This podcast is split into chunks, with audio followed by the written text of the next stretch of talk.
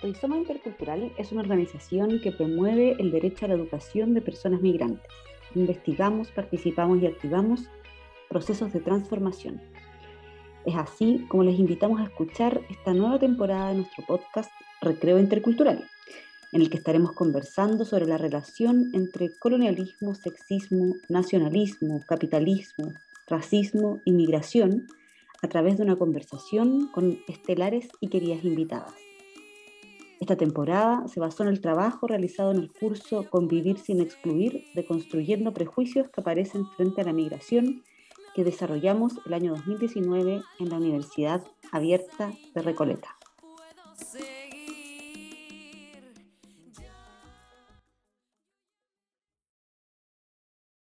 Hola, aquí estamos de nuevo en una sesión de nuestro podcast eh, de Rizoma Intercultural. Y hoy día tenemos a una invitada muy querida por todas nosotros, nuestra amiga y compañera Fernanda Stang. Ella es investigadora del Centro de Investigación en Ciencias Sociales y Juventud de la Silva Enríquez y le agradecemos un montón estar en nuestro podcast de hoy. Hola Fer. Hola, ¿qué tal? ¿Cómo están? Eh, bueno, un gusto, como siempre, conversar con ustedes y la, agradecida soy yo por, por la invitación a esta conversación. Sí, estamos muy contentos de hace tiempo que nos grabábamos y ahora eh, eh, reunirnos así en esta sesión no es muy importante para nosotros para vernos, aunque nuestros eh, telescuchas nos escuchan solamente, decirles que esto es por Zoom, así que también tenemos la oportunidad de vernos nuestras caras en este mundo todavía muy virtual. Fer, yo voy a partir al tiro con la pregunta y te quería preguntar si nos podías contar un poco desde, desde tu perspectiva, desde lo que tú haces, eh, ¿Qué es el capitalismo, Fer? Uno lo escucha tanto, especialmente estos últimos días, y, queríamos saber que nos contaras un poco sobre eso. Bueno, la pregunta es, es la media pregunta. y me he dado hartas vueltas pensando en cómo, cómo, la, cómo lo iba a, a contestar, ¿no? Eh, porque pensaban que hay como, hay por un lado todo un mundo muy especializado, ¿no? Para que se ocupa de este tema y de los autores, principalmente Max y otros autores que han trabajado sobre este tema, que es un tema que además atraviesa, nos atraviesa tanto, que, que es un, un, tema gigante. Entonces hay como un mundo muy especializado eh, que, ha estudiado esto al detalle, hay, discusiones eh, académicas, ideológicas muy potentes en relación con el tema capitalismo. Y por el otro lado pasa esto que, que tú dices, Sara, que es un tema que está en las conversaciones cotidianas también, ¿no? Eh, el capitalismo también se ha apropiado como, como un concepto que a veces de tan usado es como que se gasta, ¿no? Que uno no sabe muy bien eh, tiene una idea de lo que está hablando, pero no hay precisión respecto de, lo que está diciendo. Eh, entonces es como difícil de, decir, ¿no? ¿Qué, qué, qué es? Encontrar un, un, punto para contar de manera sencilla mm, de qué, de qué estamos hablando cuando hablamos de capitalismo, pero a la vez es tan importante y el estallido social, ¿no? Lo, lo ha puesto en un, en un, primer plano. Yo creo que si, eh, si había un elemento articulador de, todas las luchas y las demandas que estallaron en octubre de 2019 es el capitalismo y el capitalismo en su faceta neoliberal, ¿no? Eh, de hecho, una de, de los grafitis como más icónicos para mí en ese, en ese momento eh, era ese, el, el, neoliberalismo nace y muere en Chile, ¿no? Eh, y, todos hablábamos del modelo, que este modelo ha, ha, llegado, o sea, ya no da para más, queremos cambiar el modelo, estamos ahora debatiendo una constitución porque queremos cambiar el modelo, ¿y qué es esto del modelo? ¿Qué relación tiene el modelo con, con el capitalismo? ¿no? Em, entonces creo que, es importante pensarlo, sobre todo porque el estallido, ¿no? Como que de repente no, em, como que visibilizó, puso en un primer plano la faceta política de todo esto, pero quedó en un, eh, quizás menos mm, de manera, expuesto de manera menos evidente o más implícita en lo, de que lo que estamos hablando es del capitalismo. Y ahí creo que lo que diría de capitalismo, ahí tomándome prestado de la, definición de Immanuel Wallerstein, o bueno, no sé cómo es su pronunciación correcta. Yo como buena argentina pronuncio como se leen los autores. Entonces, me disculpan con, esa, con eso. Pero eh, él dice, el capitalismo es un sistema social histórico, es tanto como eso, es así de grande, ¿no? Eh, entonces, esto me parece a mí, aunque suene muy grande, es muy decidor, ¿no? No es solamente un sistema económico, ¿no? No es solo un modo de producción, es un modo de producción, pero es un sistema social completo, ¿no? Que define nuestro modo de pensar y entender el mundo, nuestras prácticas cotidianas, nuestras relaciones sociales, ¿no? Está presente desde el modo en que trabajamos, el modo en que nos relacionamos con nuestro empleador y con nuestros compañeros de trabajo, pero también está definiendo el currículum de la escuela a la que mandamos a nuestros hijos, a sobrinos, a los niños de nuestra sociedad que prepara, porque la escuela es un lugar donde preparamos a los trabajadores del sistema o a, los pensadores de este sistema, capital, eh, del sistema, de este sistema, ¿no? Entonces, eh, como es, así de, de, grande mm, la, la, definición. Em, y bueno, cuando pensaba en qué contar, cómo contar, eh, también valiéndome de, Marx, de Engels, de Wallerstein, ¿no? algunas ideas fuerzas, ¿no? ¿Qué, qué, contaría de manera breve para decir, para, que, para poder transmitir esto que, qué es el capitalismo.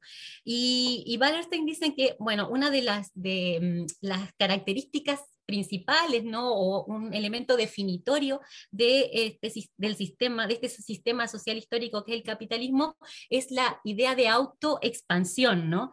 El, el objetivo de este sistema eh, Ahí ya pensando más específicamente en la, en la dimensión económica, aunque como, le, como digo, es, abarca todas las dimensiones de, de, la vida social, es acumular más capital. ¿no? Eso es un elemento definitorio de, y característico de este sistema. ¿no?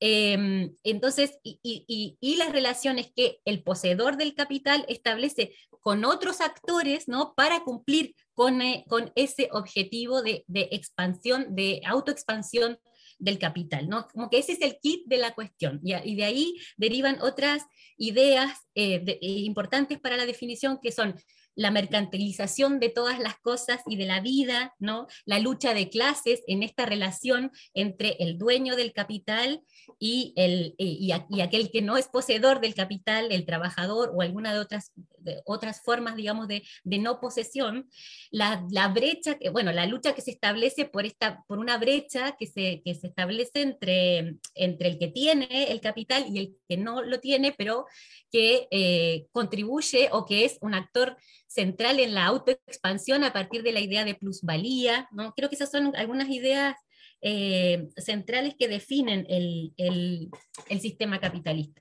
Entonces, recurriendo a, Marx y Engels en el manifiesto, ¿no? que es como, eh, como el lugar donde, donde uno puede entenderse de manera sencilla lo que, lo que Marx y Engels proponían, ¿no? pensando bueno, en, la, en la faceta sociológica de, de, Marx y de Engels. ¿no? Em, ellos explican de, una manera bien eh, sencilla, eh, em, con, un, con un ejemplo, qué es esto de la plusvalía, que es el elemento, digamos, central del sistema. ¿no? Entonces, nos, nos, dicen, imaginemos ¿no? que, un, que, un, trabajador está pensando en el sistema capitalista que ellos estaban visualizando en ese momento histórico, ¿no? que es bien distinto del que vivimos nosotros, pero pensemos, entonces un maquinista tiene que terminar en un día una pieza X, ¿no? tiene que fabricar una pieza. En, en, esa, para esa operación, para cumplir con esa operación, hay por un lado una materia prima, imaginémonos que esa materia prima dice cuesta 20, pongámosle 20 pesos, ¿no? También hay un gasto de maquinaria y de combustible, ¿no? Eh, o sea, de maquinaria, una amortización de la maquinaria que se va gastando en esa producción, más el combustible, un peso, y tengo que pagarle un salario a ese trabajador, tres pesos. El costo de producción son 24 pesos, pero el dueño del capital va a vender este producto en el mercado a 27 pesos. Y esos tres pesos son la plusvalía, pero es, la idea de plusvalía se relaciona con el hecho de que el trabajador produjo esos seis pesos extra, o sea, produjo seis pesos, tres que le pagó el, el, dueño del capital, que es lo que el, el, el, dueño del capital se asume que ese trabajador necesita para reproducirse a sí mismo y reproducir a su familia, digamos, la, la subsistencia, que esa fuerza de trabajo se siga reproduciendo porque la necesitamos. Eh, y esos otros tres los produjo, pero no los produjo para sí, los produjo para el capitalista, ¿no?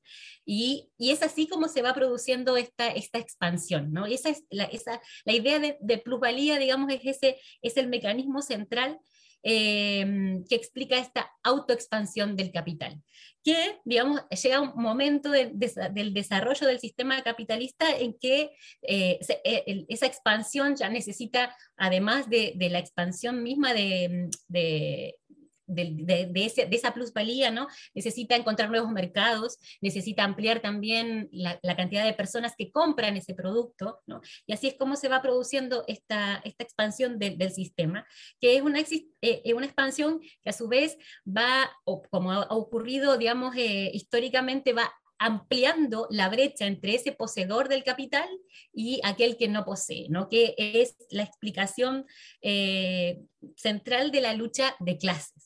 ¿No? Esa, esa, brecha que se incrementa eh, porque hay un, poseedor del capital que tiene cada vez más capital, un capital que no necesita para reproducirse a sí mismo, porque es, lo excede en mucho, y el trabajador que tiene lo mínimo indispensable para reproducirse. ¿no? Em, eso creo que digamos, lo que, lo que diría, digamos, a grandes rasgos para explicar de manera sencilla qué, qué es el, el, sistema capitalista. Ahora, cuando uno habla de capitalismo en estos tiempos, para conectarlo también con, con nuestra realidad, creo que es eh, importante entender qué rol juega el neoliberalismo ¿no? en, esta, en, en, en este marco. ¿no? Eh, y porque a veces uno tiende a pensar que cuando habla de neoliberalismo está hablando directamente de capitalismo, ¿no? Es como que también son conceptos que en cierto punto se vuelven intercambiables en la conversación cotidiana, en la consigna, ¿no? Entonces, como que creo que es importante explicar, explicar eso, sobre todo en el, en el escenario que estamos viviendo en Chile. Em, este mismo autor del que les estaba hablando, Emanuel Wallerstein, dice que eh, las estructuras estatales ¿no? son eh, una de las principales creaciones del capitalismo histórico, ¿no? Eh, eh, que el, Estado juega un papel súper importante en esa, autoexpansión, en, esa autoexpansión del capital, ¿no? en la acumulación del capital. Y eso porque tiene ciertas cumple ciertas funciones, como por ejemplo, define un control de las fronteras territoriales, establece ¿no? a través de las normas las reglas que rigen las relaciones sociales de producción en ese territorio, tiene la capacidad de, cobrar impuestos, ¿no? de instalar esta, la, capacidad impositiva del Estado, a partir de todas esas formas es que va, digamos, que, juega un rol central en la expansión del capital. Y eh, históricamente, ¿no? el Estado eh, ha incidido en la generación de diferentes formas de presentación del, del capitalismo. Entonces tenemos el estado de bienestar, que supuso una forma de expresión del capitalismo, el estado liberal, el estado social y el estado neoliberal. ¿no? Eh, y, cuáles son las características ¿no? de, ese estado neoliberal que se inicia por los años 70 del siglo XX, ¿no? con gobiernos como los de Margaret Thatcher en Inglaterra, eh, Ronald Reagan en los Estados Unidos y eh, la dictadura de Pinochet en, en Chile, ¿no? De hecho, eh, en la literatura de ciencias sociales habla de Chile como un laboratorio del neoliberalismo. Em, lo que caracteriza, digamos, lo que distingue este modo de, este Estado, ¿no? esta forma de Estado y su, el, modo en que incide en el sistema capitalista, es que si antes ¿no? en el Estado em, liberal el, rol, el, Estado asumía un rol de mediador entre empresa y trabajador, ¿no? ahora eh, pasa a ocuparse de generar las condiciones para, que, para el crecimiento económico, ¿no? Eh, de eso es, esa eh, pasa a, cumplir un rol activo en la generación de esas condiciones, ¿no? Con la idea de que sí, mejora el crecimiento, en teoría mejora la vida de todos, aunque, digamos, el capitalismo ha dado pruebas históricas suficientemente eh, documentadas de que es un régimen que no es capaz de generar bienestar para todos los que viven, digamos, al amparo de ese régimen. ¿no? Em, también hay, el, el, Estado neoliberal eh, ensaya nuevas formas de intervención, ¿no? de, eh, como por ejemplo la firma de tratados de libre comercio, la liberación de mercados cambiarios, la, atracción de inversión extranjera, em, y también hay ciertas ideas fuerzas ¿no? de, em, de este, del Estado neoliberal que definen un poco el Estado neoliberal, la idea de competitividad, la idea de flexibilidad, ¿no? Hemos escuchado hablar cotidianamente de la flexibilización del mercado de trabajo, ¿no? La idea de emprendimiento, que el, emprendedor como una figura importante, ¿no? El, capitalista emprendedor, eh, el emprendedor de sí mismo, ¿no? La idea de crecimiento, la idea de innovación son definitorias de este, de este Estado neoliberal y, de, y de esta forma de capitalismo. Em, sí. Em, ahí es que es súper interesante como este vínculo, ¿cierto? Que, que, haces entre, o sea, está como llevada a la realidad, ¿cierto? Como del sistema neoliberal, como este laboratorio y todo. Y, y como la idea del, de, bueno, de la temporada que estamos haciendo es cómo esto se vincula con los temas de migración. Queríamos quizás preguntarte por ahí cómo eh, cómo se relaciona, ¿cierto?, eh, los movimientos migratorios eh, con este sistema neoliberal, me iría más hacia lo neoliberal en este contexto por la bajada que hiciste, ¿cierto? El capitalismo se entiende y, y es más, más complejo, pues, pero, pero hoy día estas personas, ¿cierto?, que se están moviendo por el planeta, eh, están relacionadas con, con, este sistema neoliberal. Entonces, ¿cómo, ¿cuál es la, la, vinculación que tú haces entre esos como dos fenómenos, por decir así? Ya, bueno, eh, eso también ha sido eh, estudiado y mm, quizás hace falta remontarse un poquitito más atrás para decir que em, que la migración siempre ha jugado un rol muy importante ¿no? en, el, en el mercado mundial capitalista, ¿no? desde, desde hace mucho tiempo. ¿no? Em, a, de, a, partir de la, conformación de lo que uno podría decir como el, el trabajador migrante como un trabajador no libre, ¿no? Eso es, una idea de, de Stephen Castles que, que me, parece muy importante, ¿no? Ese es como, eh, explica, digamos, el modo en que se vincula, me explica para mí de manera clara cómo se vincula el, el capitalismo con las migraciones, ¿no? Em, entonces, hubo periodos, eh, esta no libertad es, o sea, ha sido variable a lo largo del tiempo, o sea, una no libertad extrema como la esclavitud, y ahí eh, el rol que jugó la esclavitud en un periodo de, conformación y de, expansión inicial del sistema capitalista, em, a, partir del traslado de mano de obra esclava a las colonias, por ejemplo, eh, desde esa no libertad hasta la no libertad que uno ve hoy en día, ¿no? que tiene que ver con ciertas regulaciones y barreras para el ingreso de población migrante o regulaciones que dificultan, como en el caso de, Chile y de muchos otros países que dificultan cada vez más el acceso a, una, a formas de regularidad que las formas de regularidad, es decir, esto, tener documentos, tener un documento del país en el que estoy residiendo como migrante, ¿no? Que, que, que, son el pase o la habilitación para acceder a derechos. O sea, eso es lo que significa la regularidad. La regularidad es la posibilidad de acceder a derechos y de acceder eh, eh, en, diferentes niveles de eh, igualdad o desigualdad respecto de los ciudadanos del Estado en, el que, al que, digamos, del que estemos hablando.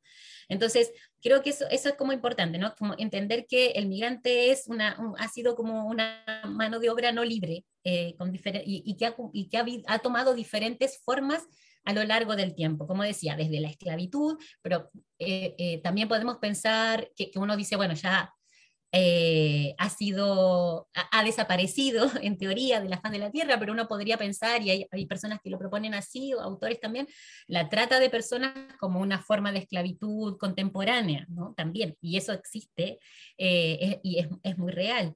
Eh, o sea, de hecho, en, Chile hemos tenido casos de trata de personas migrantes, hasta, bueno, aparecen esporádicamente en las noticias. Entonces, em, eso creo que es para, entender cómo se relaciona el capitalismo con la migración. Hubo otros periodos, y eso es importante, cómo eh, ha ido variando también em, el modo en que se construye al migrante a partir de la necesidad que tiene el sistema capitalista de esa, de esa fuerza de trabajo. Entonces, hubo momentos, por ejemplo, de escasez de mano de obra eh, en la Europa de la posguerra en que se necesitaba esa mano de obra migrante. Entonces el migrante en ese momento no era un problema.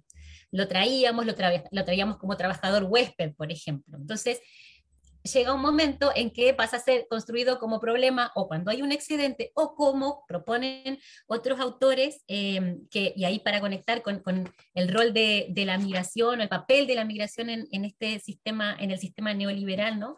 Eh, en que eh, como dice Sandro Mesadra, que es alguno de los autores que propone esto, justamente estas barreras, estos filtros que se ponen, ya sea para el ingreso a los países o para el acceso a diferentes formas de regularidad, son, eh, son eh, una, mm, podríamos decir, un, un, dispositivo estratégico. Es decir, no es algo que ocurre casualmente o, no planificado. Por supuesto que tampoco hablamos de una planificación deliberada, pero hay una funcionalidad de, esa, de, esas, eh, de esos filtros, de esas dificultades para acceder a la regularidad que, eh, que lo que tienen por, por, propósito, perdón, precarizar esa mano de obra. Es decir, es la construcción de una mano de obra precarizada. Y ahí precarizada a partir de, es como una dimensión que se agrega a esta precarización, la de la extranjeridad, que se suma a otras que han estado operando también desde hace mucho tiempo. Por ejemplo, el género. El género es otra ah, funciona lamentablemente como otra dimensión de precarización de la mano de obra. La la raza, dicho entre comillas, porque sabemos, sabemos que no existen razas, pero los procesos de racialización también son una forma de precarización de la mano de obra, la, la etnia también, la nacionalidad. Entonces, hoy, pensaba así tratando de pensar ejemplos, digamos, concretos de cómo, de, esta, mm, de cómo esto funciona y además de esta continuidad en el tiempo de estos procesos que van cambiando en su forma, pero tienen siempre la misma lógica, que es la funcionalidad de esa mano de obra precarizada para el sistema, es que si uno camina por las calles de Santiago eh, en estos últimos años o se mueve por espacios institucionales, empresas, universidades, en general las personas que están barriendo la calle, limpiando los baños, sirviendo la comida en las instituciones, en las empresas, son migrantes afrodescendientes son, migrantes negros en general. Creo que esa, esa imagen grafica claramente como esta continuidad ¿no? que de, mm, de, esta funcionalidad de la migración para el sistema.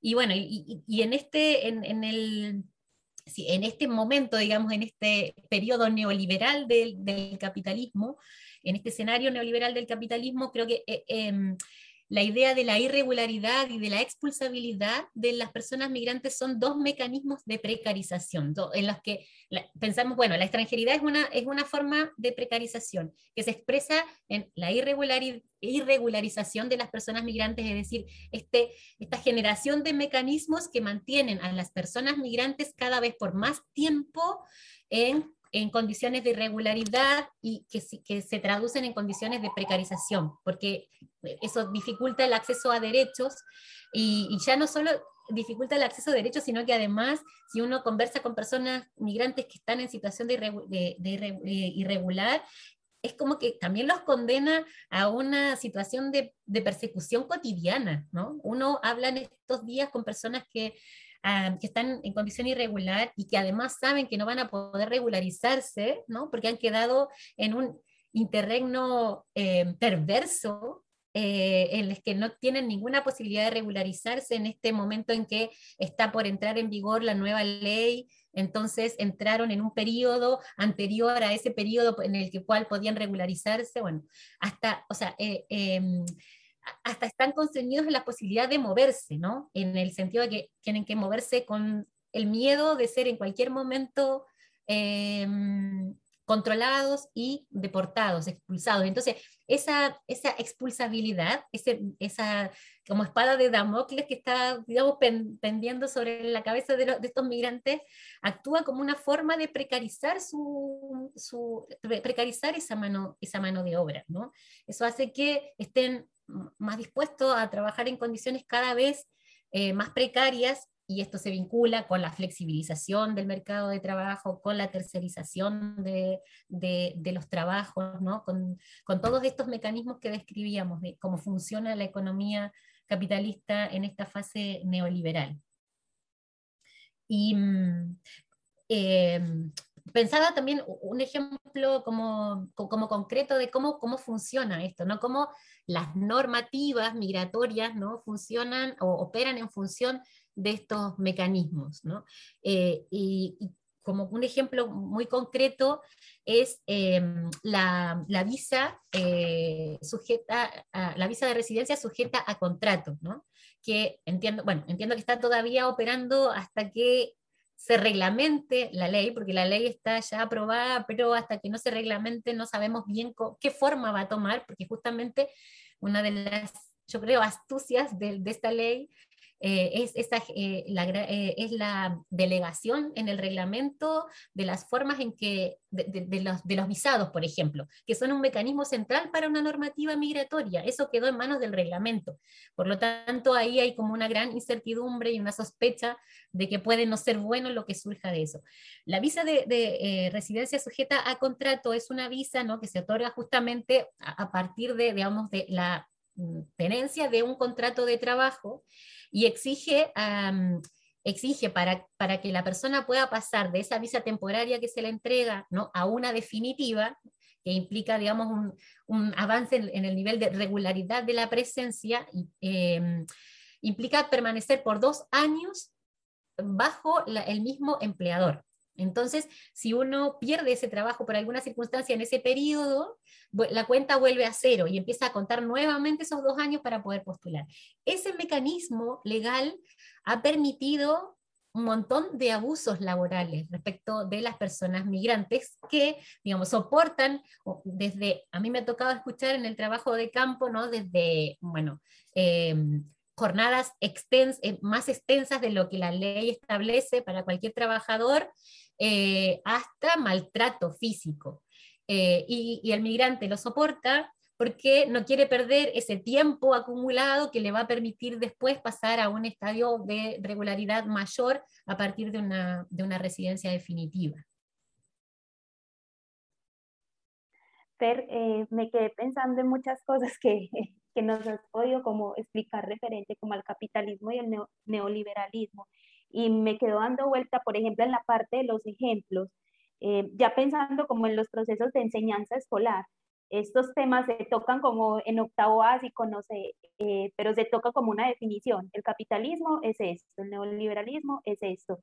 Eh, yendo un poco más allá, ¿qué elementos tendrías en cuenta, o no sé, o podría tener un docente, qué elementos debería tener en cuenta un docente al momento de hablar de capitalismo y neoliberalismo en su, en su clase, como qué, eh, qué ejemplos, cómo se podría apoyar, como que algo que fuera como mucho más eh, desde lo cotidiano y cercano para sus estudiantes. Sí, yo creo que, bueno, que como eh, pienso que, que como en todo proceso de, de, de enseñanza-aprendizaje siempre es, o sea, el, el, aprendizaje, el aprendizaje que queda eh, o sea, el, aprendizaje, por decirlo de un modo real, es el que nos hace sentido, ¿no? El, aprendizaje significativo, el que encarna nuestra vida, el que nos explica algo de lo que nos ocurre en nuestra vida cotidiana. Ese es el, el, que logramos entender, aunque sea que nos estén contando algo del pasado, ¿no? si logramos establecer la relación con algún efecto de eso que nos están contando en nuestro ahora, es como, de ese modo es como aprendemos. Y creo que por eso, digamos, la, la sugerencia es justamente conectar con nuestra realidad cotidiana. No sé, por ejemplo, si voy a, mm, explicar que la mercantilización de todos los aspectos de la vida es algo definitorio del sistema capitalista, ¿cómo, cómo puedo explicar esto? No? Yo me, me remontaba a a mi, a mi pueblo, ¿no? a mi pueblo de origen, que es un pueblo pequeño, una zona rural de la Argentina, bueno, y, como, eh, eh, y a mi infancia, esto es como más de cuatro décadas atrás, em, la, gente en el pueblo, eh, por supuesto que estaba su el almacén, la carnicería, la panadería, uno tenía que comprar, pagar para, para tener ciertas cosas, pero también había todo un sistema de producción familiar de la lechuga, de la selga, de, la gallina, ¿no?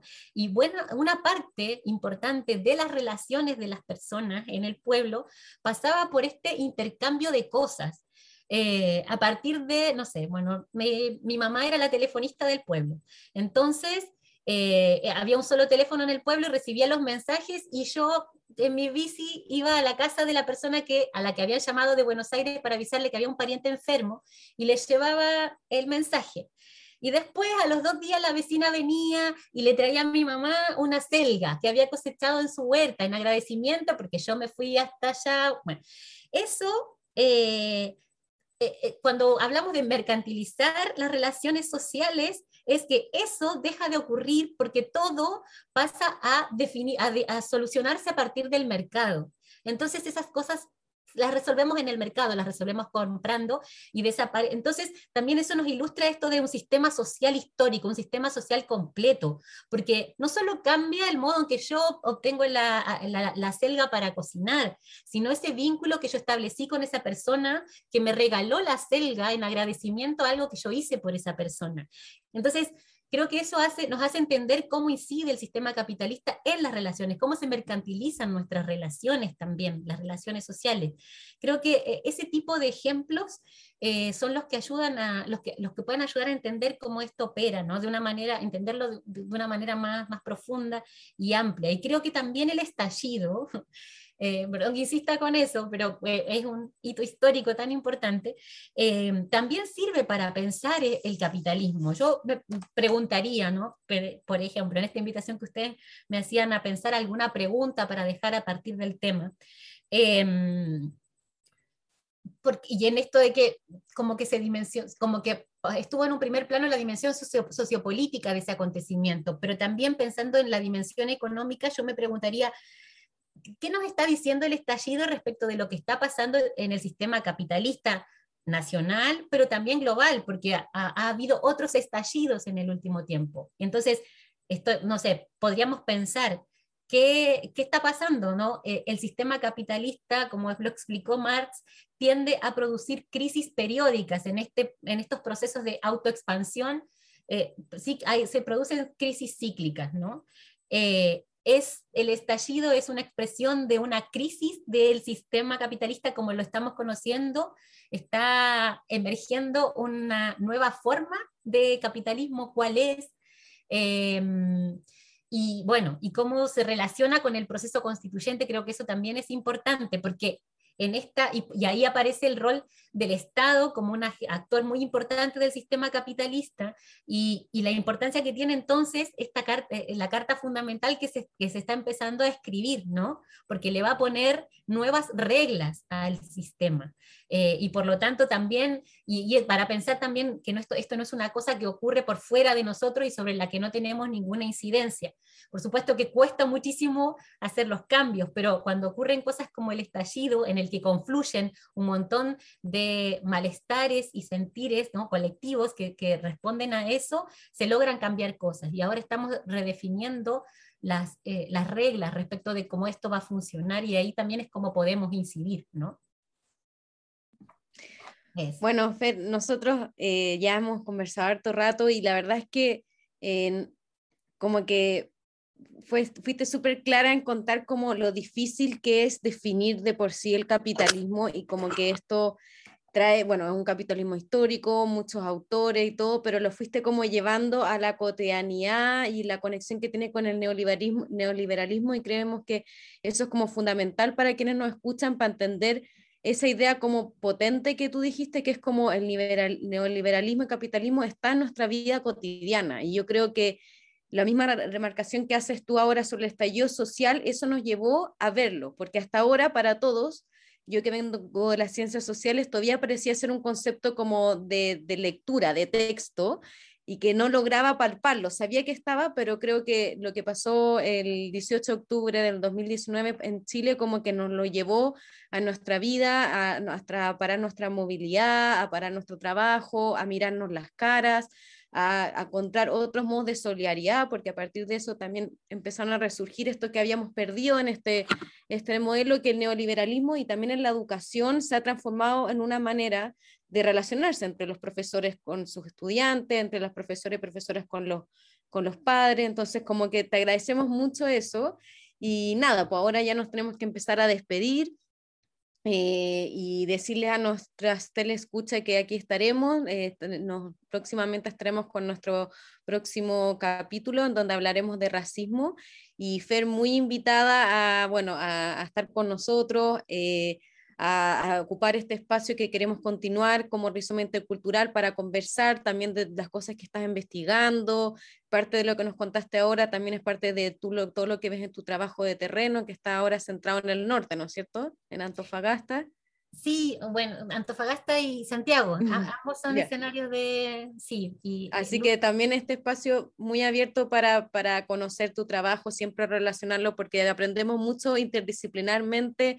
Eh, esto nos sirve para pensar nuestra escuela, para empezar nuestra cotidianidad. Me imagino muchas cosas las que tú puedes contar en tu terreno son cosas que también los profesores y profesoras ven de las familias de sus de su, em, colegios. Así que nada, decirte muchas gracias y bueno, cualquier cosa nos pueden seguir en nuestras redes sociales, Rizoma Intercultural en Instagram y en Facebook. Muchas gracias por escucharnos. No olviden seguirnos en nuestras redes sociales. Estamos en Instagram como arroba.intercultural, en Facebook como rizoma.intercultural y también pueden escribirnos a nuestro correo rizoma.intercultural.gmail.com por si quieren tomar contacto con nosotras. Le agradecemos desde ya a Imperio Bamba con su canción Camino, que ha estado acompañándonos toda la temporada de este recreo intercultural.